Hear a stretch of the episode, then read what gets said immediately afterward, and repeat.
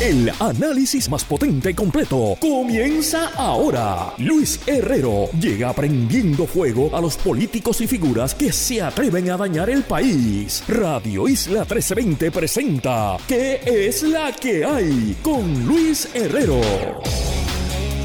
Eh, a rayos que añadieron nueve minutos a este partido. Esto se va a tardar un ratito más. Así que muy buenas tardes, bienvenidos y bienvenidas a que es la que hay con Luis Herrero por Radio Isla 1320. Hoy, martes 29 de noviembre del 2022, estamos en vivo y en directo para todo Puerto Rico por el 1320 AM y su cadena para el mundo a través de radioisla.tv, nuestra aplicación para teléfonos Radio Isla Móvil y en facebook.com diagonal Radio Isla TV.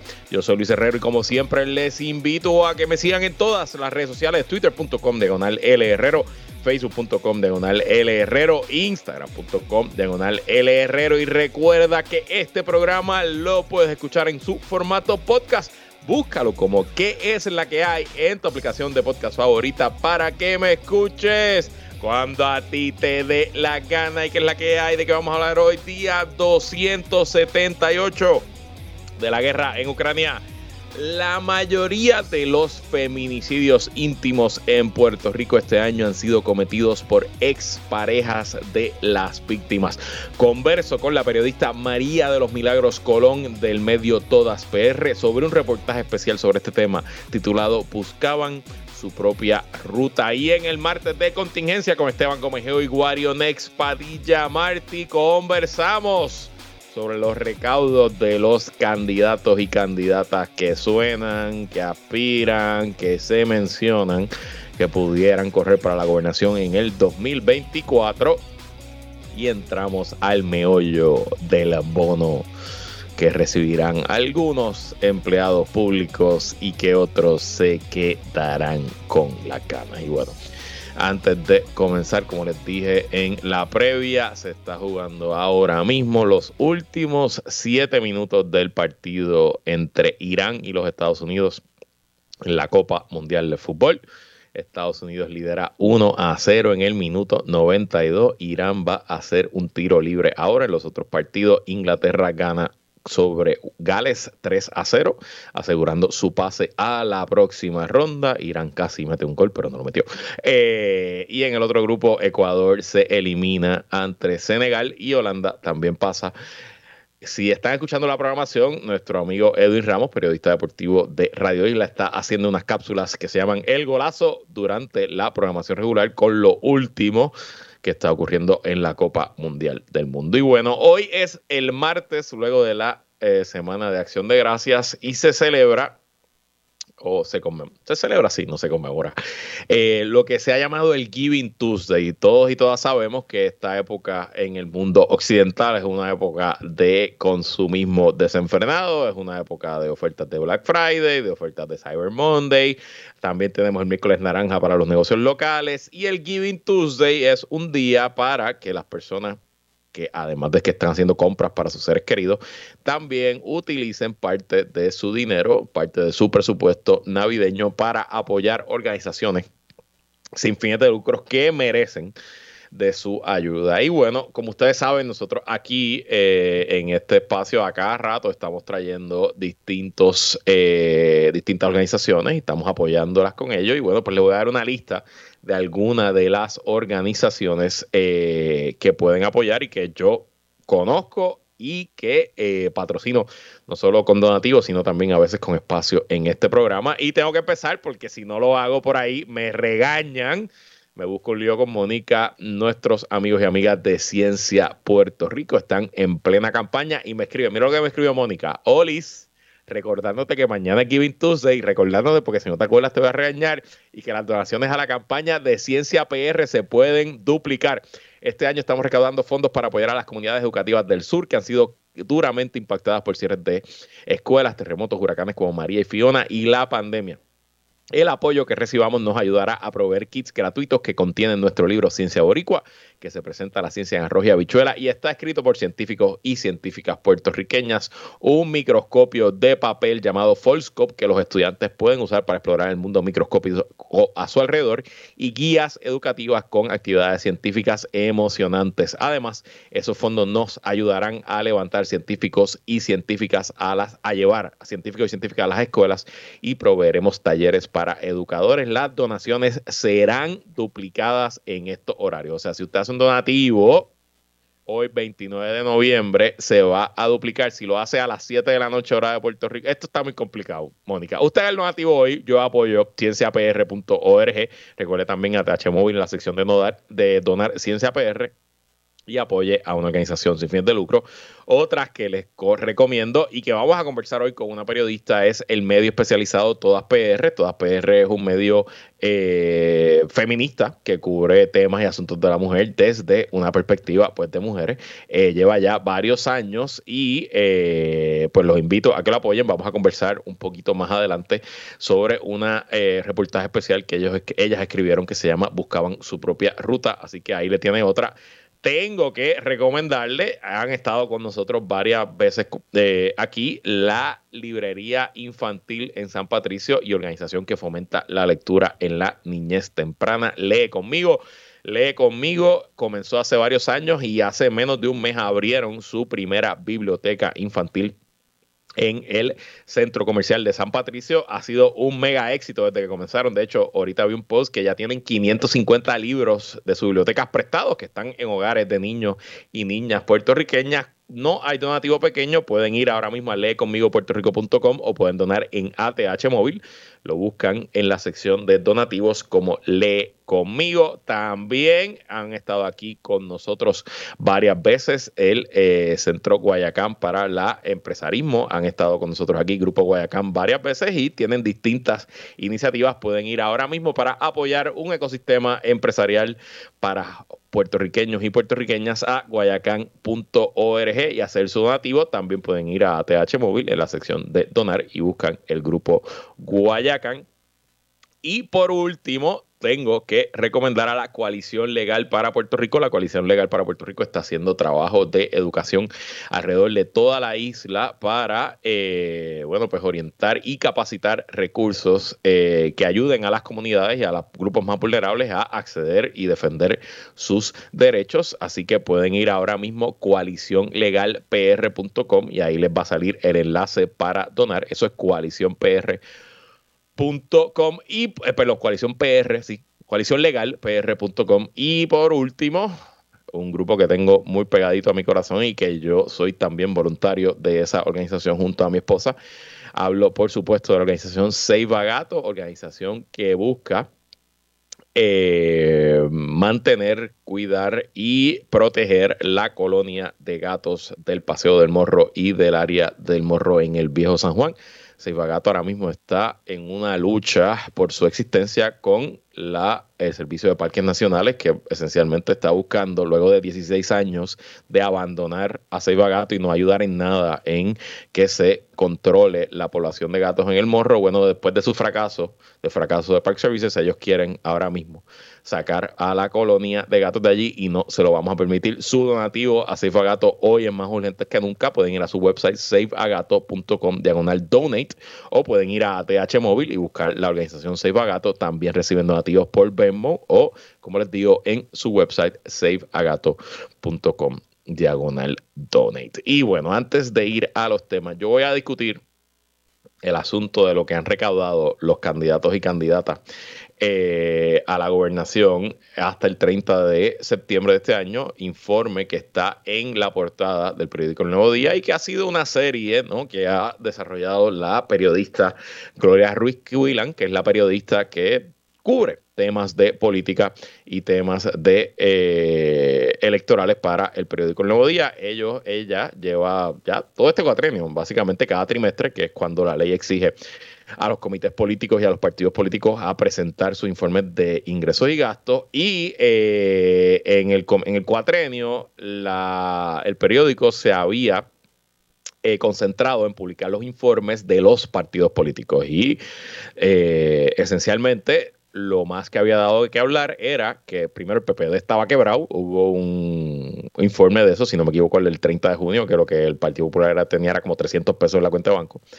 Eh, y eh, también resaltar que el PIB, el Partido Independentista Puertorriqueño, era el partido que más dinero estaba levantando en lo que iba de cuatrenio y que era el partido con más dinero también en la cuenta de banco.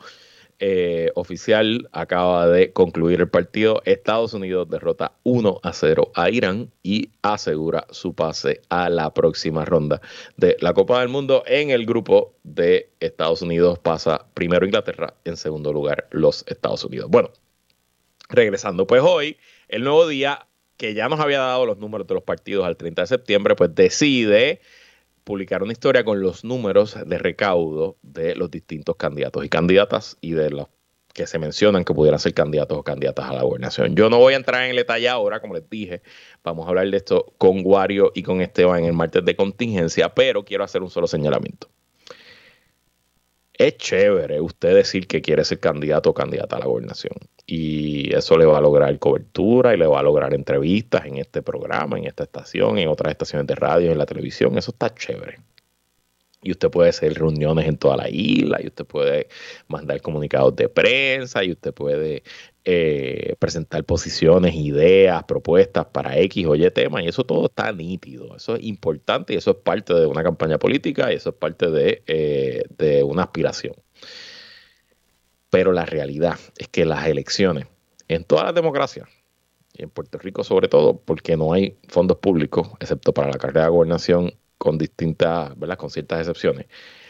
Usted tiene que mostrar una capacidad de levantar dinero, usted tiene que mostrar una capacidad financiera, usted tiene que demostrar que detrás de su aspiración hay un movimiento, que detrás de su aspiración hay un grupo de hombres y mujeres eh, que están dispuestos a votar con su wallet a votar con su billetera, a hacerle un cheque porque creen usted, y es verdad, yo sé que los donativos políticos tienen una terrible reputación, sobre todo en Puerto Rico, porque hay gente que son donantes profesionales que se dedica, eh, se dedica eh, este, a lograr acceso, eh, lograr influencia a través de sus donativos políticos. Y es verdad, eso existe. Y eso es un mal que es corrupción.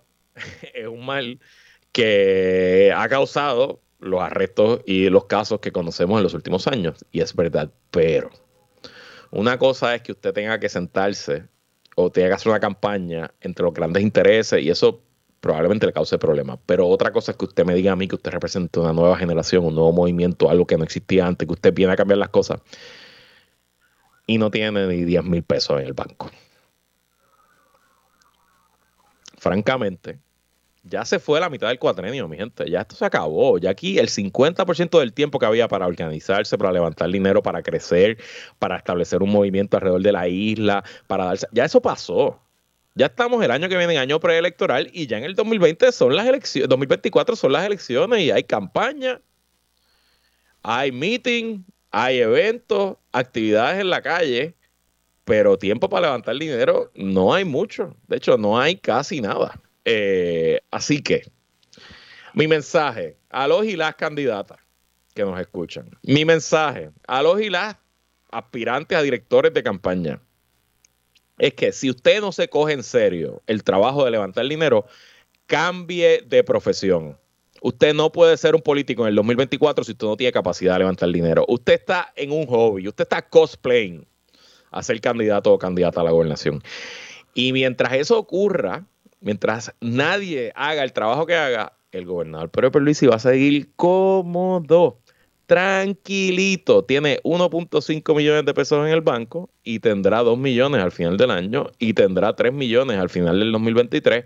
Y cuando comience el 2024, según la ley de Puerto Rico, va a depositar el dinero que tenga y se le va a duplicar, porque así es la ley. Cada dólar que usted deposite como candidato a la gobernación en el sistema del contrato electoral, el Departamento de Hacienda le da un dólar. Así que si Pedro Pierluisi entra el primero de enero del 2024 con 4 millones de pesos en el banco, los deposita y al otro día se le convierte en 8. Y mientras tanto, usted está en Twitter y en Instagram haciendo stories y contando cosas, pero no está haciendo el trabajo. La política, sí, los ideales son importantes, las propuestas son importantes, pero la política es como cualquier trabajo. Usted tiene que moverse, crecer, generar momentum y sí, tiene que financiar la operación. Mientras no lo haga, usted es un cosplayer. Usted es un. Usted está jugando a la política, usted lo está haciendo como un hobby. Mientras no levante dinero, no es serio.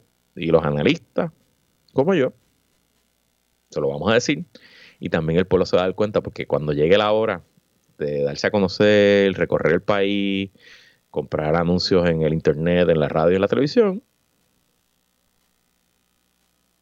va a estar en cero. Me dice aquí una persona que el gobernador Pelici los va a gastar el año que viene mejorando su imagen y vuelve y levanta lo mismo en el 2024 para el macheo. Es verdad, es una excelente idea. Porque ¿saben qué? Porque él tiene el 1.5 millones de pesos y los demás no les da ni para un combo de Burger King. Bueno, tengo la, invitada en línea, así que vamos rapidito con la guerra de Ucrania. Hoy, eh, esencialmente en el frente militar no hay grandes noticias, la situación continúa, como les expliqué ayer, la mayoría de la acción se está viendo en el este, alrededor de la ciudad de Bakhmut, que ha visto lo peor de los combates en esta guerra. Eh, también los eh, sigue continúa la emergencia energética en gran parte de Ucrania. Hace ocho horas, en un tuit, la Agencia Energética de Ucrania dijo que a, eh, esa hora, a las 11 de la mañana del 29 de noviembre, eh, había un déficit de 30% de electricidad en Ucrania, esencialmente que el sistema estaba trabajando a capacidad reducida y eh, que pues no había energía suficiente para todo el país. Esto, eh, como respuesta a esto, los Estados Unidos anunció hoy que enviará un paquete de 53 millones de dólares en ayuda energética a Ucrania en equipo, eh, transformador, etcétera. Nosotros sabemos un poquito de eso, ¿verdad? Porque pues, también hemos recibido ayuda energética.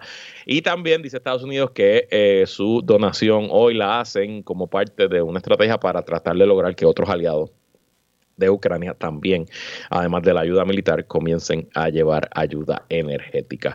Mientras tanto, hoy se reunieron los secretarios de Exterior, los ministros de Exterior y los secretarios de Estado de los países de la OTAN en una reunión y allí se le preguntó sobre la posibilidad de que Ucrania ingrese a la OTAN oficialmente y el mensaje fue, bueno, las puertas están abiertas, pero están abiertas después de la guerra, no ahora. Eh, realmente imposible que Ucrania entre a la OTAN en medio de la guerra con Rusia, pero cuando se acabe la guerra, y si se acaba con una victoria ucraniana, estoy bastante seguro que Ucrania será miembro completo de la OTAN y también estoy bastante seguro que será Ucrania quien entrenará y adiestrará a gran parte de los ejércitos de la alianza porque ese ejército el que tiene experiencia directa y reciente combatiendo al ejército ruso. Y bueno, vamos a cambiar de tema. En Puerto Rico han ocurrido 14 feminicidios íntimos en lo que va del año, 64% de ellos en casos donde fueron las exparejas las que asesinaron a mujeres que habían rechazado o habían terminado la relación. Y para conversar sobre esta crisis, recibimos de la publicación Todas PR a la periodista María de los Milagros Colón Cruz. Bienvenida, María de los Milagros, y qué es la que hay. Hola Luis, un placer estar aquí contigo. Gracias por el espacio. El placer es pues nuestro y gracias por estar aquí. Te pregunto, porque recientemente todas PR junto al Centro de Periodismo Investigativo publicaron una historia especial bajo el título Buscaban su propia ruta, donde detallan historias de las víctimas eh, de feminicidios en Puerto Rico en este año que murieron a mano de sus exparejas. Te pregunto, ¿por qué enfocar eh, la publicación en este detalle, en que fueron a manos de exparejas? Mira, lo que pasa es que, ¿verdad? Yo creo que, que, todos hemos sido testigos de, de, unas falsas percepciones, ¿no? Eh, cada vez que sale uno de estos casos en, en, en, televisión, en las noticias, eh, ahí suele suele comentarse que, bueno, que eso es culpa de la persona, de la víctima, de la sobreviviente, porque se quedó en esta relación, ¿no? Y un poco nos sentamos a evaluar esa premisa, ¿no? Si en efecto eh, eso es cierto. Y como, le, como te comenté y como muestran los datos, es una falsa percepción y en efecto salir, tratar de salir de una relación violenta representa un factor de riesgo en sí mismo. O sea que tomar esa decisión finalmente de romper, de, de, salir de ese ciclo de violencia, ahí es donde, donde, donde, donde aprietan los tornillos, ¿no? Donde el agresor, donde el abusador eh, tiende a apretar los tornillos y, y, y elevar los niveles de, de, violencia. Y así, bueno, así lo demuestran los números. Y no estamos hablando solamente de este año. Este año sí, eh, 9 de 14.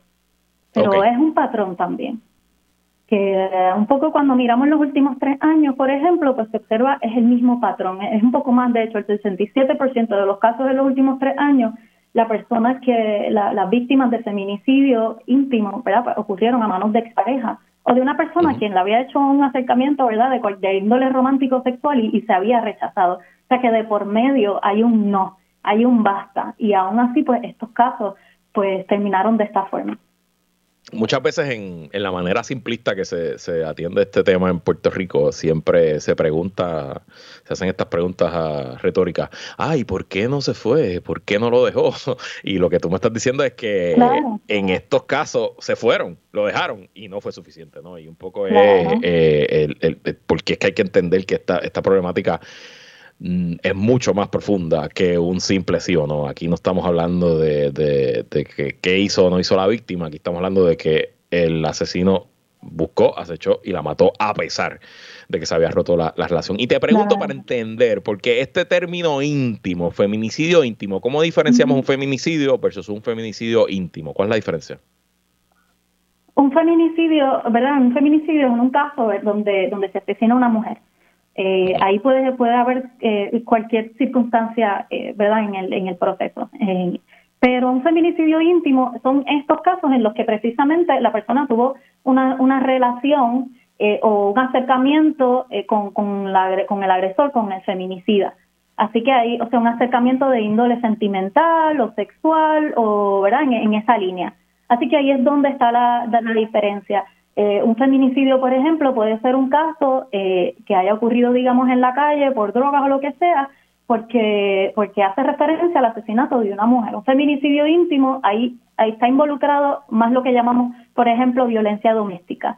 Eh, y, y, y está más relacionado a eso, también entran dentro de la definición de feminicidio aquellos casos que ocurrieron en secuencia de violencia doméstica. Es decir, si hay un caso, por ejemplo, de, de, una, de una mamá a quien asesinaron eh, junto a su hija, la pareja de su hija, es decir, ella era la suegra, pero por el hecho, ¿verdad?, de que es en una, eh, es una, situación, una secuencia de violencia doméstica, pues ahí también entra eso, el número de feminicidio íntimo.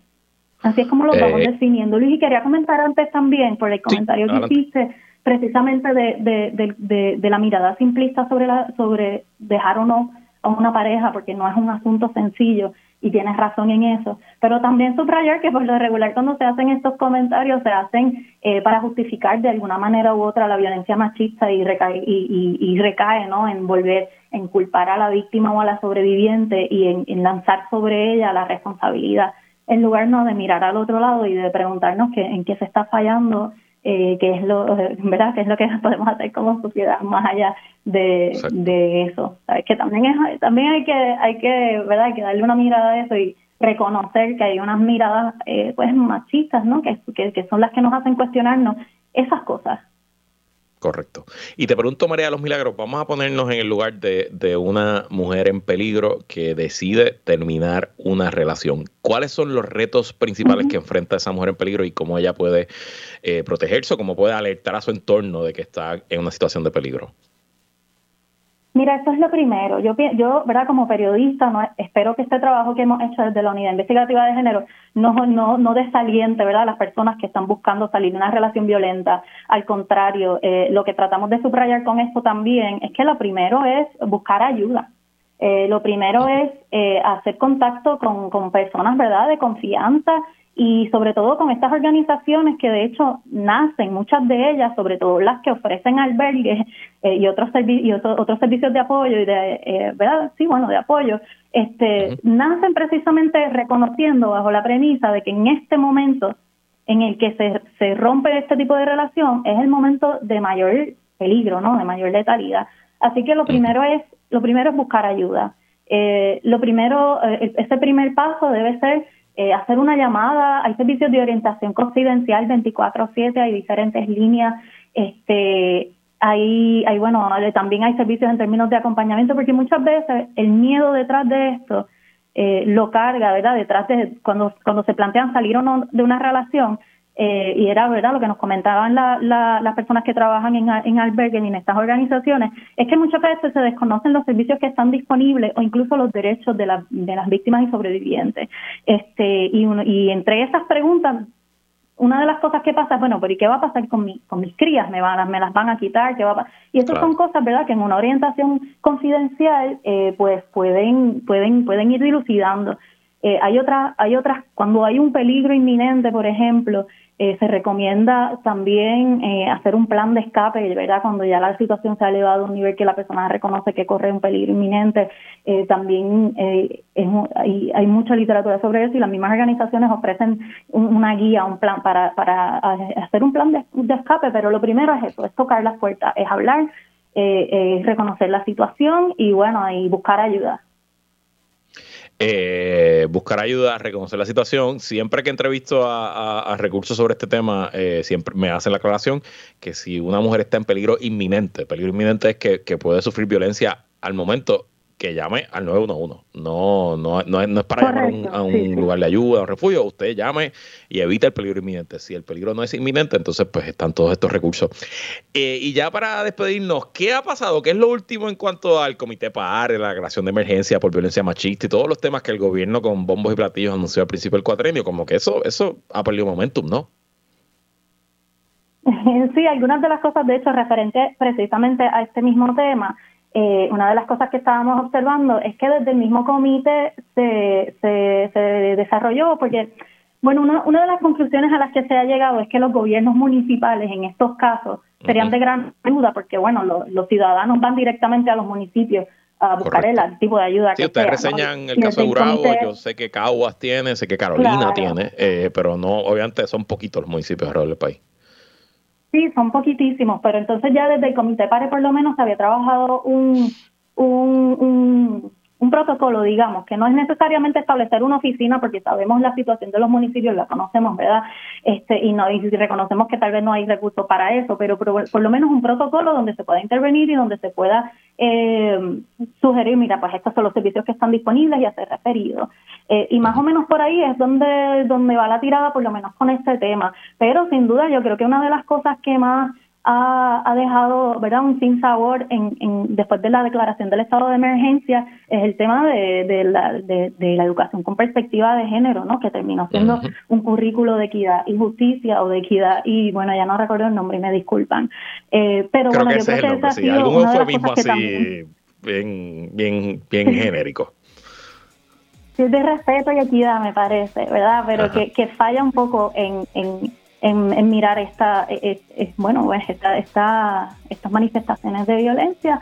Eh, y yo creo que eso es un poco de resentimiento también entre las personas entrevistadas, que bueno, que, que este problema lo que se va a estar haciendo es apagando fuego todo el tiempo, incluso si los municipios tuviesen los recursos, si las organizaciones que son las que responden de inmediato tuviesen los recursos, lo que van a estar haciendo es apagando fuego, es atendiendo el, caso después de, que haya ocurrido un acto violento, pero no, no necesariamente desde la prevención. Y ahí es donde viene, ¿verdad? La educación con perspectiva de género a jugar un rol de, de, adentrarse en la cultura y romper con esos estereotipos de género y roles de género. Y desde ahí, pues yo creo que es donde ha habido uno de los mayores este, resentimientos, y esa es mi percepción, así lo digo así, este, dentro de los trabajos ¿verdad? que se han hecho después de la declaración del estado de emergencia.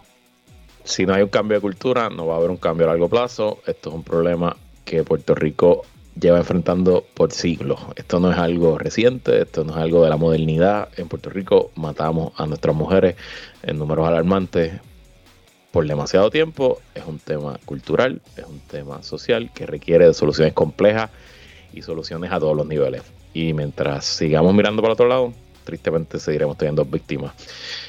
María de los Milagros Colón, gracias por estar aquí. Gracias a ti. Nosotros vamos a una pausa y regresamos con más en que es la que hay. Entramos en aguas profundas con Guarion Padilla Martí y Esteban Gómez Geo. Esto es Martes de Contingencia. Así mismo es como todos los martes conversamos sobre actualidad con los integrantes del podcast Plan de Contingencia con nosotros directo desde algún punto indeterminado de la metrópoli. Esteban Gomejeo, que es la que hay, Esteban.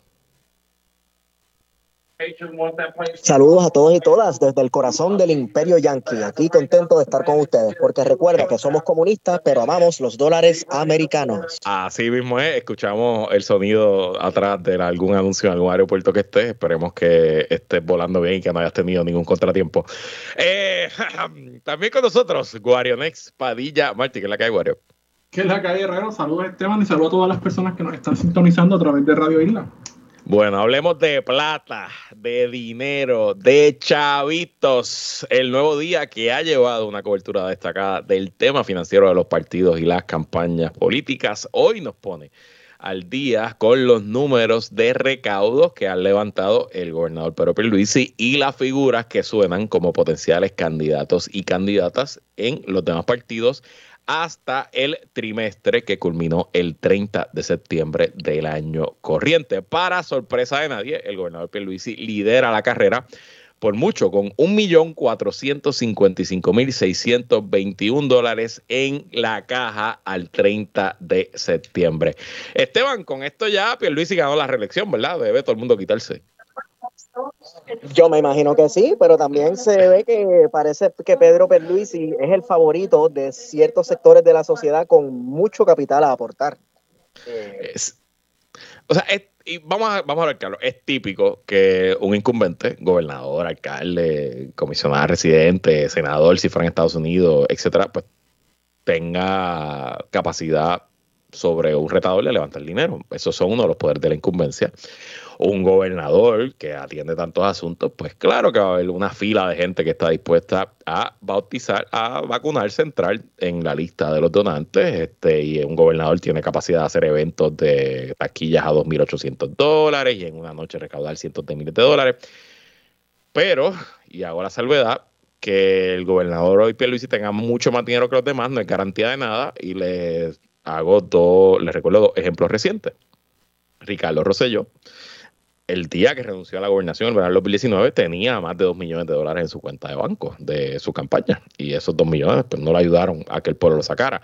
Y Alejandro García Padilla, el día que anuncia que no va a aspirar a la gobernación, tenía, si no me equivoco, 2.2 millones de dólares en el banco. Y su situación política era tan, estaba tan deteriorada que no había forma, no había mil, los millones en el planeta para levantar esa candidatura. Así que obviamente el dinero no lo es todo, pero, pero pone a Perluisi súper bien, sobre todo si lo comparamos con los líderes de la oposición, específicamente del Partido Popular.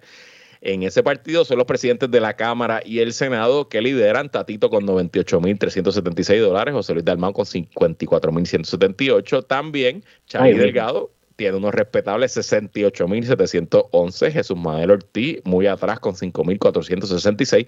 El senador Juan Zaragoza, 1.554. La alcaldesa de Morovis, apenas 253. Y el alcalde de Villalba y presidente de la Asociación de Alcaldes, con 105 pesitos en el banco.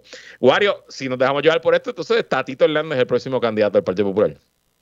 Digo, a mí no me sorprendería, pero es evidente que con esa cantidad de dinero eh, en una cuenta hay recaudación para aspirar a algún puesto electivo, no sabemos si a la gobernación, ¿verdad?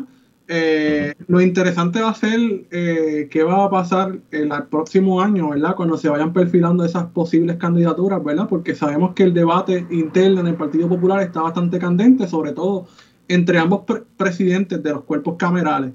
Eh, así que sí, no, no se desconsiderar, ¿verdad?, de que, de que Tatito quiera aspirar a un puesto más allá de ser presidente de la Cámara de Representantes nuevamente. Ya, a mí no ya los anuncios políticos, qué cringe. Tírate un eslogan. Tírate un eslogan. No, es que ni puedo. Es que yo no sé. Yo, yo como no soy doradeño, tal vez no, no me salen esas cosas. Yo sé que Pero, yo, sé que lo, que lo que se perfila y lo que se rumora en la fila del Partido Popular es que él está quizás preparando una, una aspiración para la alcaldía de Dorado retar al, al alcalde ah. incumbente.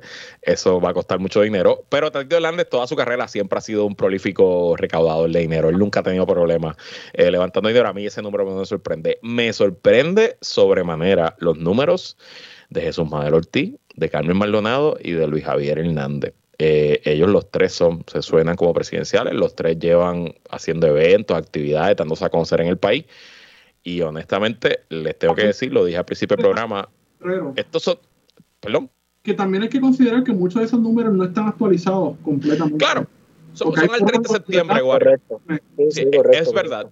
Pero como parte de una campaña moderna, tú tienes que trabajar para el informe trimestral para demostrar el momentum, ¿me entiendes? Entonces, si tú sabes que la fecha es el 30 de septiembre, pues tú tienes que organizar tu operativo para que cuando Gloria Ruiz Cuilan escriba esta historia, pues que tú salgas bien, porque tú sabes que esto va a pasar, esto no, esto, esto está en el calendario, la ley obliga a que esto sea así. Y ya se ha ido mitad del cuatrenio. 50% del tiempo que usted tenía para levantar dinero ya se le fue. Y no es que usted va a levantar dinero como el gobernador, claro que no, pero usted puede montar una campañita de email, de mensajes de texto, de pedir 5 pesitos al mes, 20 pesitos al mes, y poquito a poquito uno va llenando el pote. Eh, y honestamente, y se lo digo a todos los que quieren ser gobernador por el Partido Popular, ahora mismo estos números, lo que a mí me dice que usted es un aficionado de la política, no un profesional. Con esto no van a llegar ni a primera base. Y te pregunto, Esteban, como el corresponsal oficial de este programa del movimiento evangélico, la senadora Joan Rodríguez Bebe apenas tiene 3.251 pesitos en el banco. César Vázquez en negativo 309,69. Nadie está pasando el cepillo en Proyecto Dignidad, Esteban. Tal parece que no, y de hecho me sorprenden los números de César Vázquez, pero mira, la cuestión con Proyecto Dignidad es, ¿sabes? Dame dos domingos Dame dos domingos y te cuadro. es la realidad, es la realidad. Ah. Que eso puede ser cierto, ¿verdad? Que, en dos domingos se recoja el dinero, pero también parece ser que no hay una estrategia todavía muy clara de camino a las elecciones del 2024 de parte del Proyecto de Dignidad. Y eso es lo que me puede decir esos números. de acuerdo. Eh, que una cosa es lo que nosotros pensamos, ¿verdad? Y muchas veces antagonizamos, que es normal y que es necesario, ¿verdad? Sobre todo en un proyecto político como Proyecto de Dignidad. Pero otra vez la capacidad real, ¿verdad?, de, poder montar un aparato político electoral y yo creo que un número eh, nos dicen que no necesariamente están tan montados como a veces pensamos. Yo, yo, yo percibo la candidata... Sumando a lo que dice Wario. Continúa así. No, sumando a lo que dice Wario, nosotros hemos hablado mucho aquí de, de Proyecto de Dignidad como el Rising Star de una eh, aparente derecho organizado en Puerto Rico pero eh, quizás nosotros estamos hablando del potencial que tiene Proyecto Dignidad, no significa, ¿verdad?, que ellos eh, tengan la experiencia de ser un cutthroat político y manejarse de esa forma, ¿verdad?, para este, recaudar dinero y este tipo de cosas. Pero nada, nuevamente, dame dos domingos y un par de escenas conciertos este, con Samuel Hernández y esas cosas, muchachos, y Pierluisi va a ser un... Cuando levanto mis manos y llueve el cash. Eh, yo, yo siento que la candidata ideal para ellos, es Joan Rodríguez Bebe, eso, eso no hay ni que pensarlo, pero siento que ella no ha tomado la decisión y quizás como no ha tomado la decisión, pues todo se aguanta. Vamos a ver. Y pasando al partido de Wario, el PIB y su potencial candidato para el 2024 tiene un respetable 41.777 dólares en el banco. Nada mal para un pipiolo. Y te pregunto, Wario, ¿sigue el momentum de recaudación en el PIB?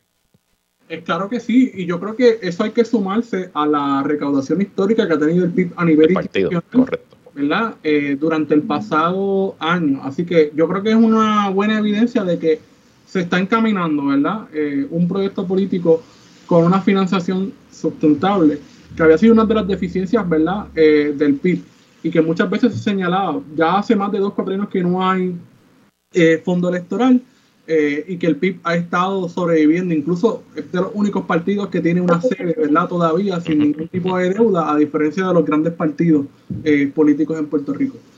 Eso es así. Eh, me pareció curioso que cuando comparas junio 30 con septiembre 30, pues no hubo mucho gasto, pero tampoco mucho muy recaudo. Así que hay algo que analizar ahí, pero sin duda siguen los líderes y hay trabajo caminado, que es la diferencia versus los demás. Y quiero culminar con Manuel Natal y Victoria Ciudadana.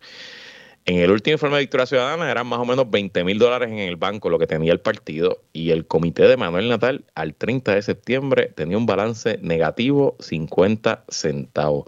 Ni para un Limber le da a el comité de Manuel Natal. ¿Qué está pasando aquí, Esteban?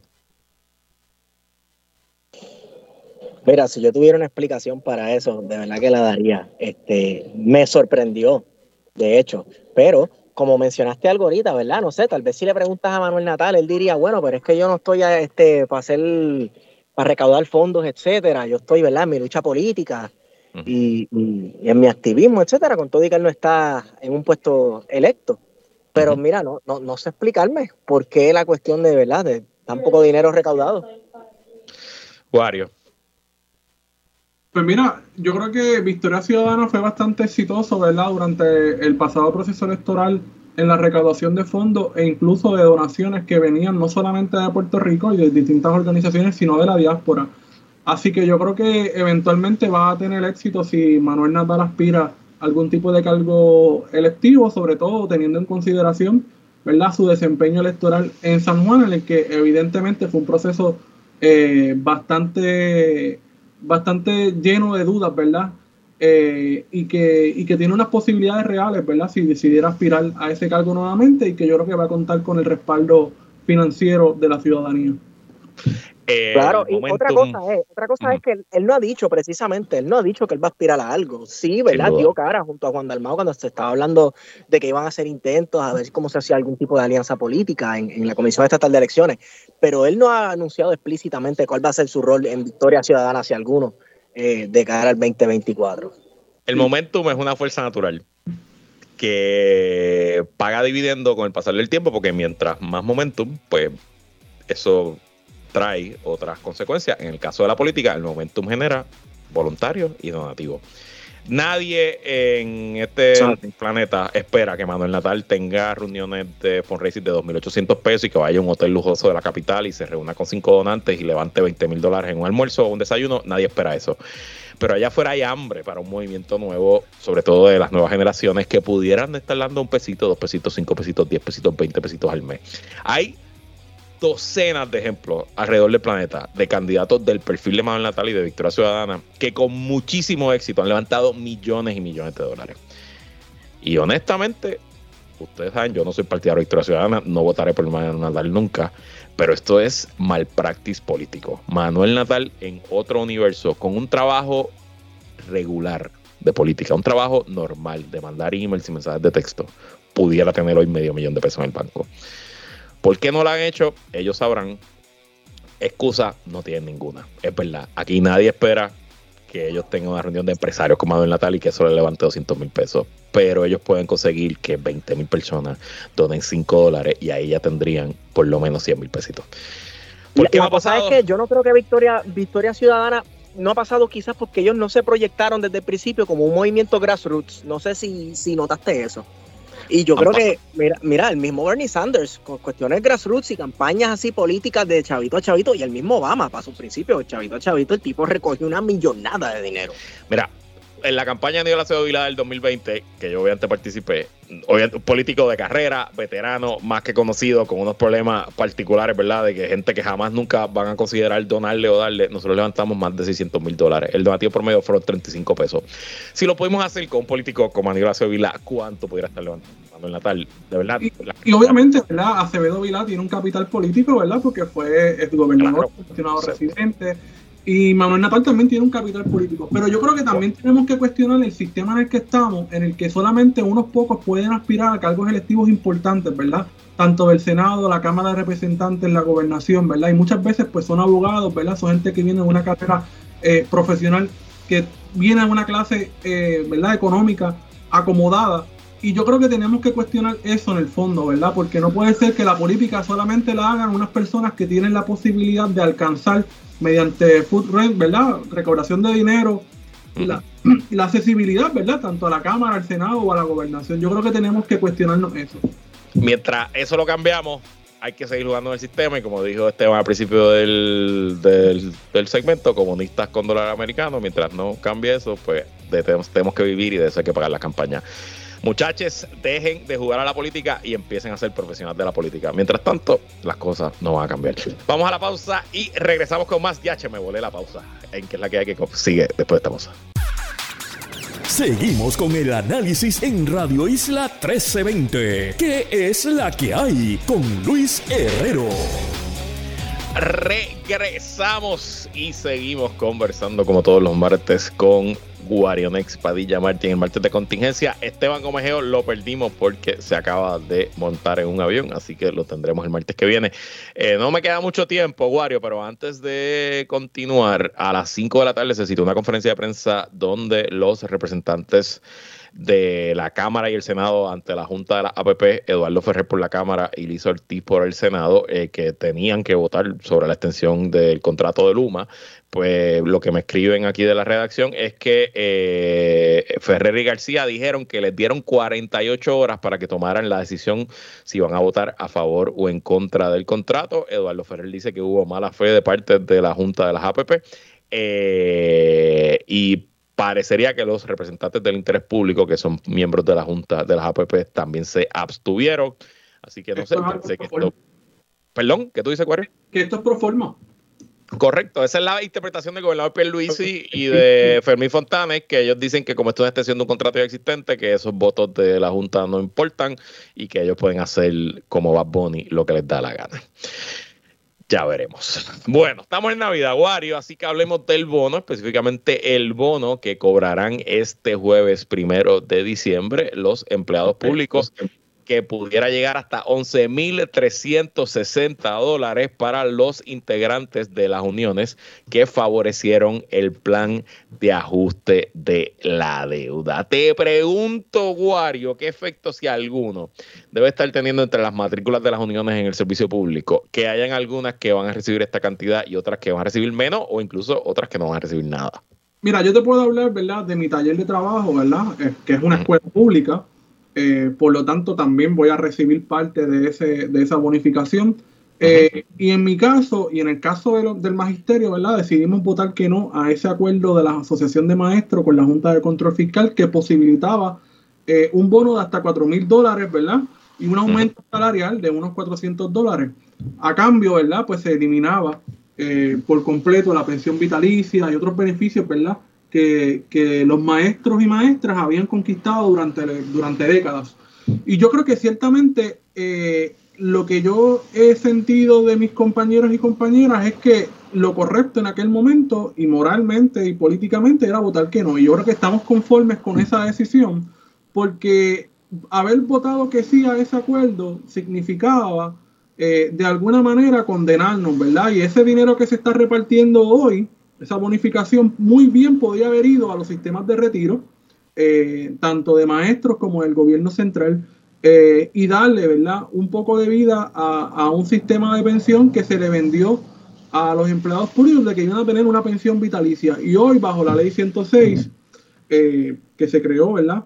Un sistema de retiro de 410K, ciertamente no tienen ningún tipo de garantías de recibir una pensión cuando se retiren yo creo que también hay una cuestión política dentro de todo, ¿verdad? Eh, el sindicato de empleados de servidores públicos unidos es un sindicato que está vinculado al partido de gobierno, eh, así que ciertamente se ha estado hablando mucho de esa suma de más de 11.360 dólares, pero no van a ser muchos los empleados que van a estar recibiendo esa suma. La mayoría de los empleados públicos va a estar recibiendo unos 2.000 dólares eh, por, una, por una cantidad de años, me parece que son cinco años pero uno tiene que verlo a largo plazo, ¿verdad? Y a largo plazo se perdía mucho más eh, favoreciendo este acuerdo en términos, ¿verdad?